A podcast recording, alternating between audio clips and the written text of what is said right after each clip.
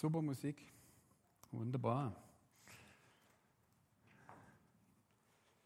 Und schön warm, muss schon mal Jacke ausziehen. Aber das passt ja gut. Wer kennt das nicht, ne? wenn man nach einem langen Arbeitstag sich körperlich verausgabt hat oder vielleicht eine Wanderung gemacht hat oder so richtig Sportbetriebe hat und dann man schwitzt und dann ist man so richtig durstig.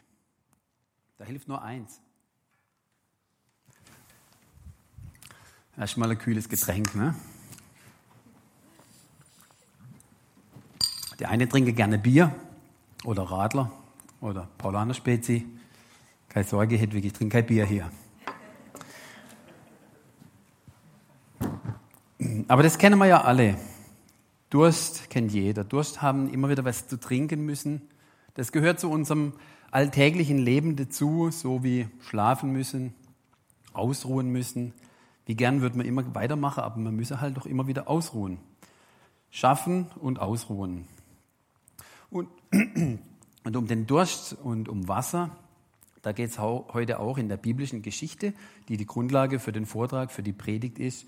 Und ich habe diese biblische Geschichte als Videoclip mitgebracht. Jetzt habe ich kurz vorher leider erfahren, dass wir das nicht streamen dürfen, aber ihr im Saal hier habt das Vorrecht, ihr dürft den biblischen Text hören und sehen, aber am Stream nur hören.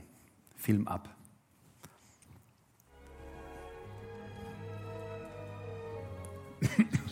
Dass die Pharisäer auf ihn aufmerksam wurden, weil er mehr Anhänger gewann und taufte als Johannes. Er selbst taufte übrigens nicht, das taten seine Jünger. Deshalb verließ Jesus Judäa und ging zurück nach Galiläa. Dabei musste er durch Samarien ziehen.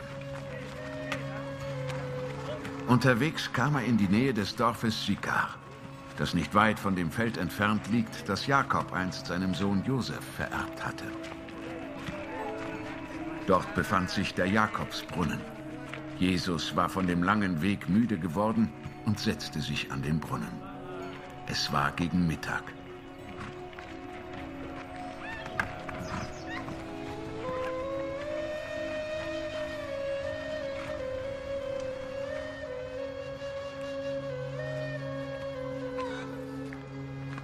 Da kam eine samaritische Frau zum Wasser holen.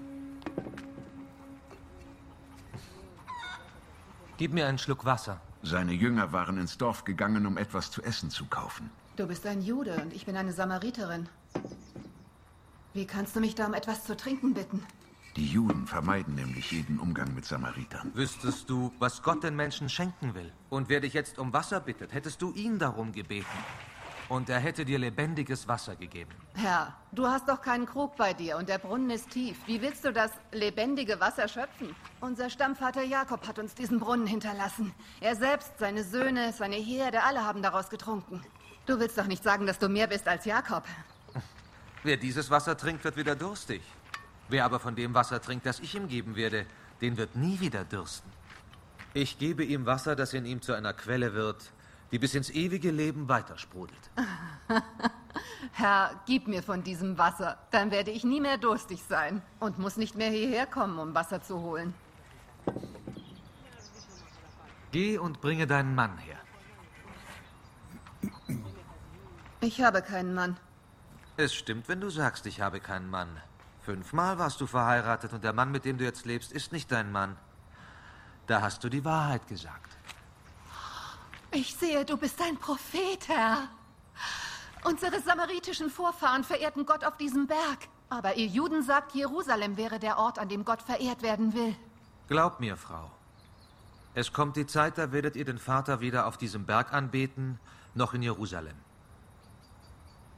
Ihr Samariter wisst nicht, wen ihr als Gott anbetet. Aber wir Juden wissen, wen wir anbeten, denn von den Juden wird die Rettung kommen. Die Stunde kommt. Sie ist bereits da. Wenn durch den machtvollen Geist Gottes die Menschen ihn anbeten als den Vater, der er wirklich ist, ihn so anbeten, wie es ihm gefällt. Gott ist Geist. Alle, die ihn anbeten wollen, müssen vom Geist der Wahrheit erfüllt sein. Ich weiß, der Messias wird kommen. Und wenn er kommt, wird er uns alles sagen. Ich bin es. Er spricht mit dir.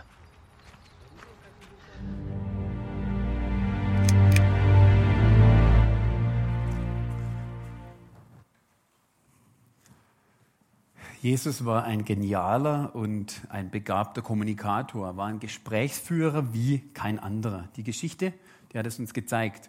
Und viele andere Geschichten im Neuen Testament, die zeigen das auch. Jesus konnte auf geniale Art und Weise auf Menschen eingehen, sie verstehen, ihre Not erkennen und ihnen wahre Hilfe anbieten. Und das wie in diesem Gespräch sehr kurz und prägnant. Er hat gar nicht lang gebraucht. Ich finde es genial, wenn man so eine biblische Geschichte mal als Filmclip sieht. Da bekommt man, bekommt man viel mehr mit, auch die Mimik und die Gestik. Man kann sich das vorstellen, wie das Gespräch tatsächlich so war. Wenn man das einfach nur so liest, nur die Worte hat, dann geht ja ganz viel von dem Drumherum verloren. Jesus hat es geschafft, in nur zwei Minuten, ausgehend von seinem Durst nach Wasser, nach seiner langen Reise, zu einer ganz tiefen Wahrheit im Leben von dieser Frau zu kommen. Zur tiefsten Frage, zu einer inneren Sehnsucht und auch zur Wahrheit über Gott und die Welt. Ich möchte in drei kurzen Abschnitten über den Text und über diese Begegnung mit euch zusammen nachdenken. Das erste die Frau und der Durst des Lebens, Jesus Christus und das Wasser des Lebens und drittens die Tatsache der Ewigkeit des Lebens. Fangen wir an mit dem ersten. Jetzt kann ich hier weiterklicken. Die Frau und der Durst des Lebens.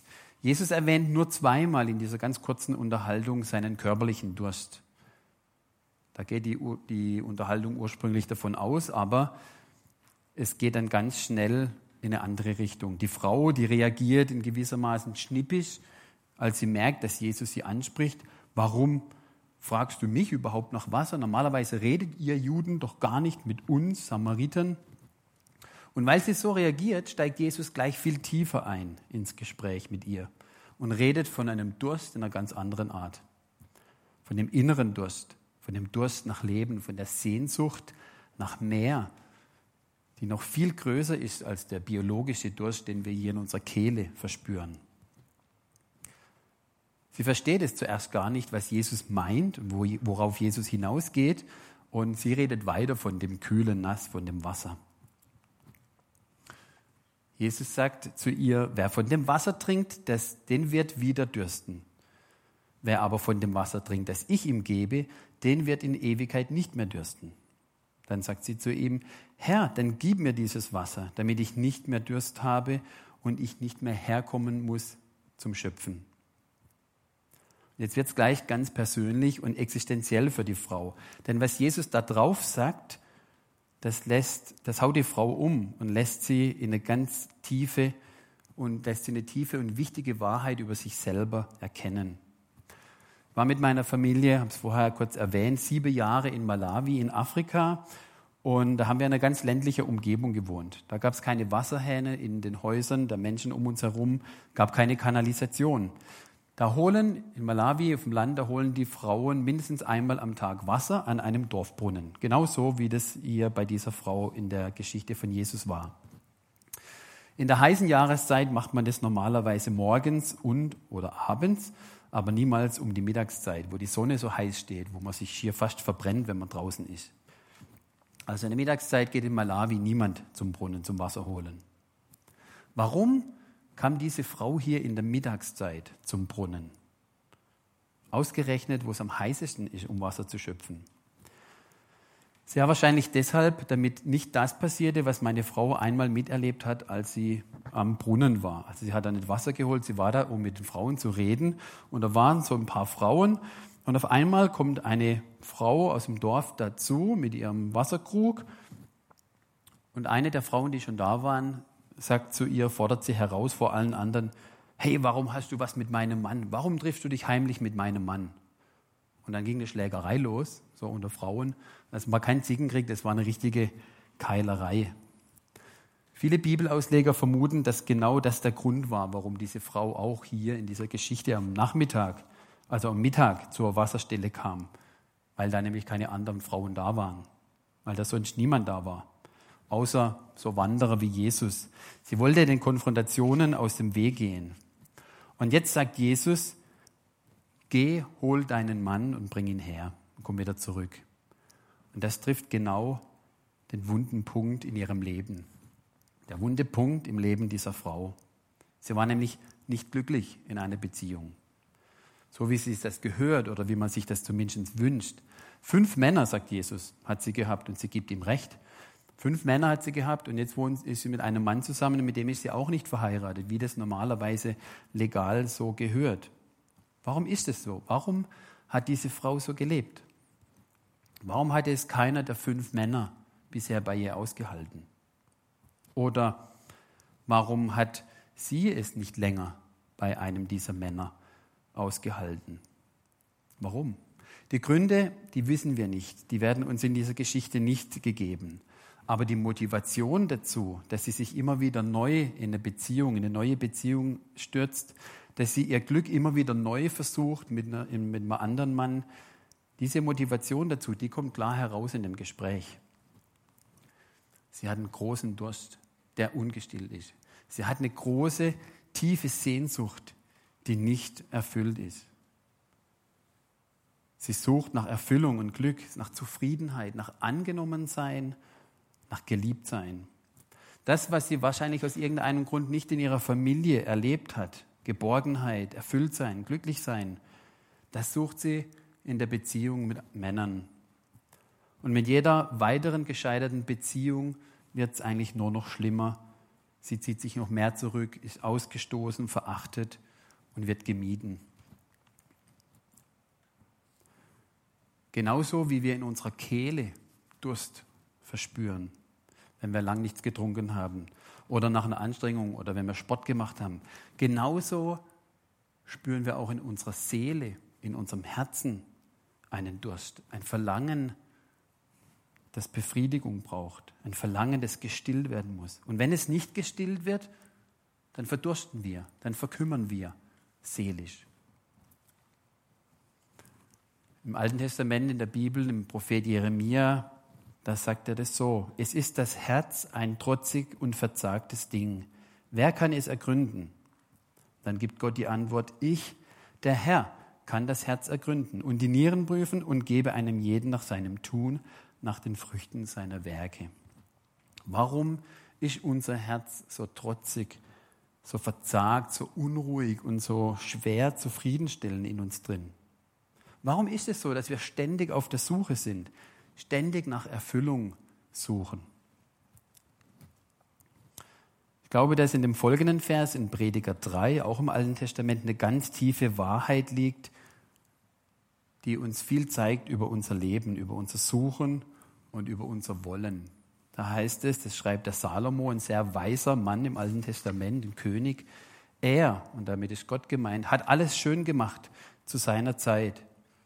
Er hat auch die Ewigkeit in ihr, das sind die Menschen, in ihr Herz gelegt, nur dass der Mensch nicht ergründen kann, das Werk, das Gott tut, weder Anfang noch Ende. Auch hat er die Ewigkeit in ihr Herz gelegt. Also Gott selber hat diesen Durst, diese Sehnsucht in uns Menschen hineingelegt. Wenn wir Menschen aber ohne Gott leben, ohne eine Verbindung zu ihm, zur Ewigkeit, dann verspüren wir das wie ein Loch.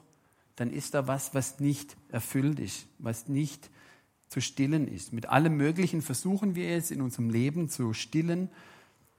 Und wir hoffen, alles, ähm, dass alles Mögliche uns glücklich macht und erfüllt, aber letztlich passt nichts in dieses Loch, das in uns drin ist. Diesen Sachverhalt, diesen Sachverhalt kennen Menschen schon immer. Und unterschiedlichste Menschen bringen das unterschiedlich zum Ausdruck. Ich habe euch drei Zitate mitgebracht. Ein Schriftsteller, deutsch-österreichischer Schriftsteller, der ähm, Theaterstücke geschrieben hat, da lässt eine Hauptfigur in seinem einem Theater sagen, man hat halt oft so eine Sehnsucht in sich. Aber dann kehrt man zurück mit gebrochenen Flügeln und das Leben geht weiter, als wäre man nie dabei gewesen. Es hört sich so an, wie wenn er die Frau hier an dem Brunnen beschreibt. Manche kennen vielleicht noch Andrea Agassi, Tennisstar, war mal die Nummer 1, mittlerweile ist die Nummer 10 in der Weltrangliste. Der soll gesagt haben oder aufgeschrieben haben, wohl in seiner Autobiografie, wenn ich die Nummer 1 bin und immer noch diesen Durst habe, was soll all das? Also er hat es auch gemerkt, da ist irgendeine Sehnsucht da. Er war die Nummer eins und dennoch war die Sehnsucht nicht gestillt. Und noch ein drittes Zitat. C.S. Lewis, bekannter britischer ähm, Schriftsteller, der hat die Chroniken von Narnia geschrieben. Er hat eine Lösung zu dieser tiefen Sehnsucht formuliert, zu dem riesigen Durst, den wir alle Menschen kennen. Er schreibt, wenn ich, wenn ich in mir eine Sehnsucht spüre, die durch keine Erfahrung der Welt gestillt werden kann, ist die wahrscheinlichste Erklärung dafür, dass sie für eine andere Welt geschaffen wurde. Also er sieht auch diese Sehnsucht, dass sie durch nichts sich stillen lässt in dieser Welt. Deshalb muss die Antwort aus einer anderen Welt kommen. Und da fand ich noch ein schönes Bild, dieses Puzzle vom Herz mit dem einen Teil, das Loch in der Mitte, wo nur ein Puzzleteil drauf passt. Kennst du diesen Durst? Kennst du dieses Vakuum in dir auch? Man merkt es ja nicht immer, nicht ständig. Wir sind ja sehr gut darin, uns abzulenken. Und die ganzen Reize, die auf uns einströmen, die, die lenken uns ab. Aber ich glaube, dass jeder Mensch immer mal wieder an diese Stelle kommt, an die, in diese Situation, wo man das mehr oder weniger stark merkt. Eigentlich gibt es nichts, was mich so richtig tief im Herzen glücklich machen kann. Mir geht es manchmal so, dass ich so eine seltsame Enttäuschung feststelle, vor allem wenn ich ganz lange auf irgendwas gewartet habe, auf einen Urlaub. Und dann ist man im Urlaub und dann ist er rum und irgendwie ist man doch nicht ganz so erfüllt und erholt und glücklich, wie man gehofft hat. Oder man gönnt sich was und man spart lange drauf und dann hat man es und es ist doch nicht so geil, wie man gedacht hat. Man ist doch nicht hundertprozentig erfüllt. Aber dann kenne ich auch dieses andere Gefühl. Und das zweite, von dem Jesus äh, zu der Frau redet. Also von dem Durst und von dem zweiten, von dem Angebot. Die Frau am Brunnen hat definitiv das gekannt, diesen Durst und sie sprang auf das an, was Jesus gesagt hat. Das zweite, Jesus Christus und das Wasser des Lebens. Jesus bietet der Frau Wasser an. Wasser, das aber nicht so ein flüssiger Durstlöscher ist, sondern etwas ganz anderes. Etwas, das den Durst tief innen in unserem Leben, in unserem Herzen, in unserer Seele stillen kann was den Durst löscht, was die Sehnsucht stillt, was das Loch in unserem Herzen ausfüllt. Zuerst versteht die Frau gar nicht, was Jesus meint und sie spricht weiter von dem Wasser. Gib mir doch das Wasser, dann brauche ich nie mehr herkommen und so. Aber Jesus redet nicht von einem Wasseranschluss im Haus, so wie wir das heute überall haben. Wasser, Kanalisation, ganz normal. Man geht an Wasserhahn und lässt Wasser raus, wenn man Durst hat. Es geht ihm ganz schnell nicht mehr um das ursprüngliche Schluck Wasser, den er von der Frau am Anfang erbittet, den kriegt er eigentlich auch gar nicht, wie wir gesehen haben, sondern es geht ihm um das Wasser des Lebens, das den Lebensdurst der Frau löschen soll. Was ist jetzt dieses Wasser des Lebens, das er anbietet, von dem er spricht? Was ist es, das unseren inneren Durst, unsere innere Sehnsucht stillt, was unser Inneres erfüllt, sodass wir von Herzen glückliche und zufriedene Menschen sein können? Was bietet Jesus uns Menschen an, dass er in diesem Bild Wasser, Wasser, ewiges Wasser nennt? Dazu müssen wir den Rest der Geschichte kurz beachten, den wir in dem Clip nicht gesehen haben. Und auch noch mehr von dem, was Jesus in seinem Wirken auf der Erde gelebt, äh, gelehrt hat und was er geredet hat. In den letzten Momenten in diesem Clip, da haben wir gesehen, wie die Jünger zurückgekommen sind, die er zum Einkaufen geschickt hat. Und sie kommen und sie wundern sich, sie wundern sich, dass Jesus mit dieser Frau redet. Sie geht dann ganz aufgewühlt und schnell zurück in ihre Stadt und sie erzählt allen Menschen, dass sie Jesus getroffen hat und was er ihr alles erzählt hat, dass er ihr Leben vor ihr offengelegt hat, obwohl er das gar nicht hätte wissen können. Und daraufhin wird dann Jesus in die Stadt eingeladen und er bleibt dort für zwei Tage. Er predigt, er lehrt die Menschen in dieser Stadt über Gott, über seinen Vater und er erklärt, warum er auf die Welt gekommen ist. In vielen von Jesus Reden, die im Neuen Testament überliefert sind, da geht es immer um diesen einen Punkt immer in einem anderen Bild erklärt und verständlich gemacht. Wir Menschen brauchen ein neues geistliches Leben. Und das bekommen wir nur in der engen Verbindung zu Gott. Gott ist die Quelle des Lebens. So wie der Brunnen, wo das Wasser rauskommt, so ist Gott die Quelle für unser Leben. Von Gott kommt unser biologisches Leben, aber von Gott kommt auch unser geistliches Leben, unser inneres Lebendigsein.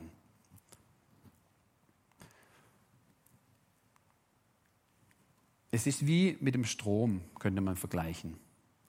Wenn ich eine Lampe hätte und möchte sie anknipsen, dann funktioniert sie erst, wenn ich sie in den Strom, in die Steckdose einstecke. Oder ein Mixer oder irgendwas, irgendein Gerät.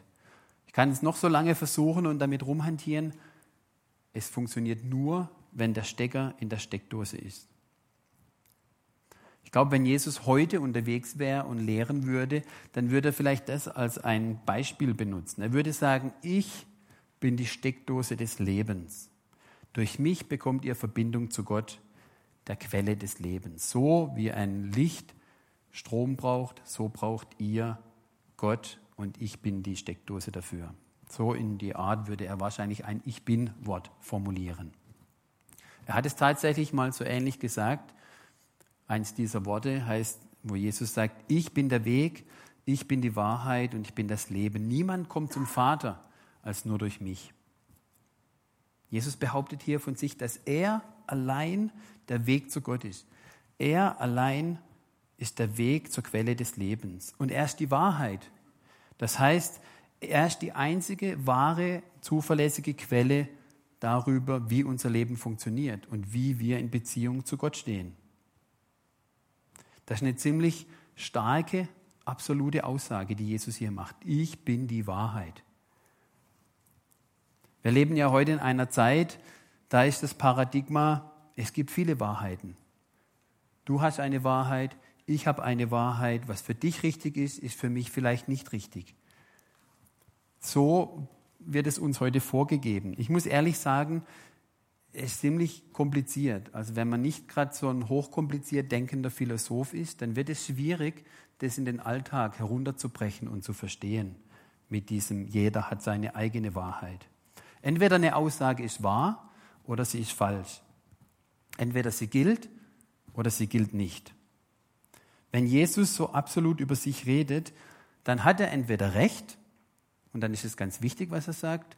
Oder er ist ein Lügner und dann war halt einer von vielen. Und wir können ihn dann auch ignorieren. Die Frau in der Geschichte hat auf jeden Fall gemerkt, sofort, dieser Mann ist etwas Besonderes. Der muss mindestens ein Prophet sein. Das ist kein normaler Mann, dass er das alles weiß und so auf mich eingeht, das beweist, dass er mehr weiß, dass er über das Leben Bescheid weiß. Und dann kommen sie in dem Gespräch auf den Messias. Sie sagt, ja, ich weiß, dass der Messias kommt, der Christus heißt. Und wenn er kommt, wird er uns alles verkündigen. Sie weiß, das Alte Testament verspricht einen Retter und der wird Licht bringen. Der wird uns helfen zu verstehen, der wird uns zu Gott, zur Quelle des Lebens zurückführen. Wie der Weg zu einem Ziel, wie die Tür in ein Haus hinein oder in ein Zimmer hinein oder wie die Steckdose für eine Lampe. Die Frau wusste, wenn der Messias kommen wird, wird er uns alles verkündigen, wird er uns alles erklären. Sie hatte eine, eine, eine Ahnung, eine Erwartung, dass sie eines Tages das alles verstehen würde. Das, was mit ihr los ist, warum das nicht so funktioniert, die Sehnsucht in ihrem Herzen, der Durst, der sich einfach irgendwie nicht löschen lässt. Warum es immer wieder neue Enttäuschungen gibt, anstatt die ersehnte Erfüllung.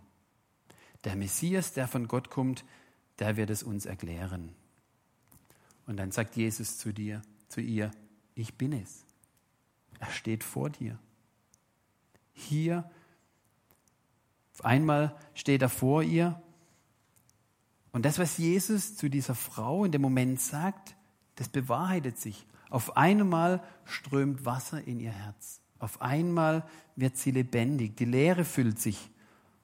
Hier aus diesem Mann, der vor ihr steht, der so nett ist, da sprudelt Leben, Wasser aus ihm heraus. Wasser, das ihren Durst in ihrem Herzen stillt. Das fehlende Puzzleteil ist plötzlich da. Hier bei Jesus, da fühlt sie sich angenommen, nicht mehr abgelehnt. Sie fühlt sich wertgeschätzt, nicht mehr verachtet, geliebt, nicht mehr gehasst und übersehen, erfüllt und nicht mehr ausgenutzt. Genau das ist es nämlich, was die innige und lebendige Beziehung zu Gott für uns Menschen ausmacht. Wie das Trinken das Wasser von Jesus bewirkt. Was das Trinken von was, des Wassers von Jesus bewirkt, ist Folgendes.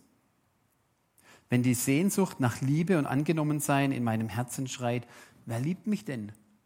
Für wen bin ich denn überhaupt wirklich wertvoll und wichtig? dann höre ich durch Jesus von der unbeschreiblichen Liebe Gottes, die mich ausnahmslos annimmt, die mir die Gewissheit gibt, dass ich sein geliebtes Kind bin. Für ihn bin ich so wertvoll, dass er sogar seinen einzigen Sohn, Jesus Christus, auf die Erde gesandt hat und geopfert hat, dass ich Gottes Kind sein kann. Wenn die Sehnsucht nach Sicherheit und nach Geborgenheit in meinem Herzen mir Angst macht, wenn sie mich sich selber zurückziehen lässt, dann erlebe ich durch Jesus einen Frieden in meinem Herzen. Ein Frieden, der unerklärbar ist. Eine Ruhe und Sicherheit in meinem Innern, inmitten der Stürme, die um mich herum sind. Weil ich weiß, dass er, der allmächtige Gott, mein Leben in seiner Hand hat, dass er mich hält, dass er mich nicht fallen lässt, so wie die Menschen um mich herum. Dann wird das wahr, was der Paulus schreibt im Neuen Testament, dann wird der Friede Gottes, der weit über alles Verstehen hinausreicht, über eure Gedanken wachen und euch in eurem Innersten bewahren. Euch, die ihr mit Jesus Christus verbunden seid. Das ist das Wasser des Lebens, das von Gott selber kommt und das mir durch Jesus gereicht wird. Und das Geniale ist, dass dieses Wasser nie ausgeht. Im Gegenteil, es bewirkt ewiges Leben bei den Menschen, die es trinken. Ganz kurz noch die Tatsache der Ewigkeit des Lebens. Jesus sagt zu der Frau, wer von diesem Wasser trinkt, den wird wieder dürsten. Wer aber von dem Wasser trinkt, das ich ihm gebe, den wird in Ewigkeit nicht mehr dürsten, sondern das Wasser, das ich ihm geben werde, das wird in ihm eine Quelle des Wassers werden, das in das ewige Leben quillt. Das, was uns durch das normale Menschsein in jedem von uns drin ist, weil Gott uns als Menschen so angelegt hat, nämlich diese Sehnsucht nach mehr, nach tiefer, inniger Erfüllung, nach ewiger Erfüllung, das lässt uns ständig suchen. Und genau das ist ein ganz wichtiger Hinweis für uns, dass wir Menschen eigentlich als ewige Wesen geschaffen wurden, nicht einfach nur für diese 70, 80 oder 90 Jahre auf der Erde. Auch wenn wir den ewigen Gott gar nicht kennen, ist dennoch etwas in uns drin, das nach Ewigkeit schreit. Wir nennen das die Seele, das innere Leben, das innere Lebendigsein. Und unsere Seele sucht nach Erfüllung, nach etwas, das diesen Durst innerlich nach Ewigkeit stillt. Und nach dem, was Jesus dieser Frau hier und auch an vielen anderen Stellen erklärt, finden wir diese Erfüllung nur in Jesus selber. Weil nichts und niemand in dieser Welt, auf dieser Welt ewig ist. Deshalb kann auch nichts und niemand diese Sehnsucht wirklich ganz tief innen stillen, außer eben Gott allein, der ewig ist. Der ewige Gott hat durch seinen Sohn Jesus Christus unser, unseren Durst gestillt und ewiges Leben in uns hineingegeben. Wer also durch Jesus mit Gott verbunden ist, der ist mit der Ewigkeit verbunden, der hat ewiges Leben. So sagt es der Johannes. Das ist das Zeugnis, dass uns Gott das ewige Leben gegeben hat. Und dieses Leben ist in seinem Sohn. Wer den Sohn hat, also Jesus, der hat das Leben. Wer den Sohn nicht hat, der hat das Leben nicht. Eigentlich ganz einfach. Für mich ist, wie gesagt, der Vers aus dem Predigerbuch, den ich vorhin schon vorgelesen habe, ein ganz, ganz wichtiger Schlüssel dafür, uns Menschen und unser menschliches Leben zu verstehen. Wenn es Gott wirklich gibt und wenn es stimmt, dass er von seiner Ewigkeit in uns, in unser Herz etwas hineingelegt hat, in unser tiefstes Inneres. Und wir deshalb auf Ewigkeit angelegt sind und nach Ewigkeit lechzen, nach Ewigkeit uns sehnen, dann ist es für mich nur logisch, dass ich auch von ihm die Information brauche, um diesen Durst zu stillen, um dieses ewige Leben, diese Ewigkeit zu bekommen.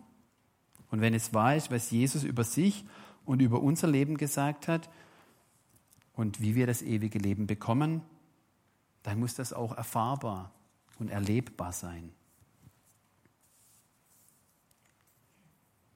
Kennst du das? Kannst du das nachvollziehen? Erlebst du auch diese Sehnsucht in dir, dieses seltsame Gefühl, dass etwas ganz tief in dir Erfüllung braucht, nach Erfüllung schreit? Wir versuchen das ja auf verschiedene Dinge irgendwie zu befriedigen. Ich fasse das nochmal so kurz zusammen mit einer Frage an dich. Womit füllst du dein Leben? Mit Konsum. Wir kaufen uns ja immer wieder Neues. Aber der Reiz des Neuen, der ist leider sehr schnell abgenutzt. Wir haben neue Technik, neues Handy, neue Ausstattung, neues Auto, neue Kleider, neue Möbel, neues Haus. Vielleicht nicht so oft. Aber irgendwie befriedigt das nicht wirklich. Das Neue ist bald nicht mehr so absolut cool. Oder Lebensrausch. Sex, Drogen, Alkohol. Oder einfach nur der Genuss von etwas Leckerem. Muss ja gar nichts Verbotenes sein. Etwas Besonderes. Aber auch das stillt nicht auf Dauer den Durst. Auch das nutzt sich ab.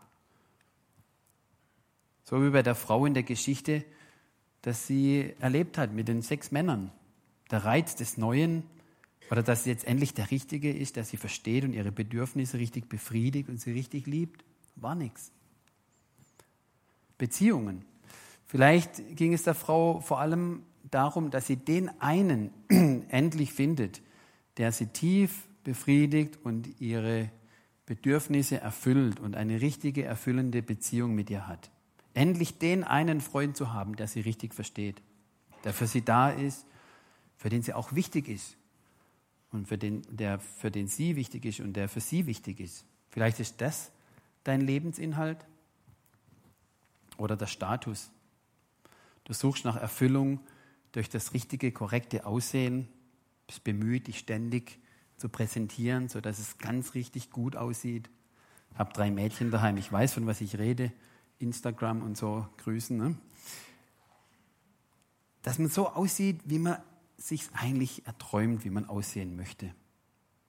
Aber auch das macht nicht auf Dauer glücklich und zufrieden. Hast du das Leben? Ist dein Durst ganz tief in dir gestillt? Wenn du diese Frage nicht eindeutig mit Ja beantworten kannst, dann versuch's doch mal mit Jesus. Wenn du noch immer auf der Suche bist, immer noch auf der Jagd nach der endgültigen tiefen Erfüllung der Sehnsucht, wenn du es noch nie so richtig gefunden hast, dann könnte vielleicht Jesus deine Antwort sein. Jesus hat einmal seine Sendung in die Welt so erklärt. Ich bin gekommen, um ihnen das Leben zu geben, Leben in Überfluss. Er lädt dich ein, sein Leben von ihm erfüllen zu lassen. An einer anderen Stelle sagt er, kommt her zu mir alle, die ihr mühselig und beladen seid, die ihr leidet. Ich will euch erquicken. Ich mache dich wieder frisch. Ich möchte gern mit uns beten. Danke, Jesus, dass du in die Welt gekommen bist, um uns das Leben zu bringen, um unsere tiefe Sehnsucht, unseren tiefen inneren Durst zu stillen, um uns das wahre Leben zu geben, das ewige Leben. Und ich danke dir für jeden und für jede Person, die dieses Leben kennt, die hier im Raum ist. Und bitte dich für die, die sich nicht so ganz sicher sind, ob der Durst schon wirklich gestillt ist. Sprich weiter zu ihnen und lösche ihren Durst. Zeig dich, stell dich vor sie, wie du dich vor diese Frau gestellt hast und gesagt hast, ich bin es. Ich bin der, den du suchst. Ich bin der, der dein Leben erfüllt. Danke, dass du uns glücklich machen kannst und glücklich machen willst, dass du uns erquickst und dass du uns Leben im Überfluss gibst. Amen.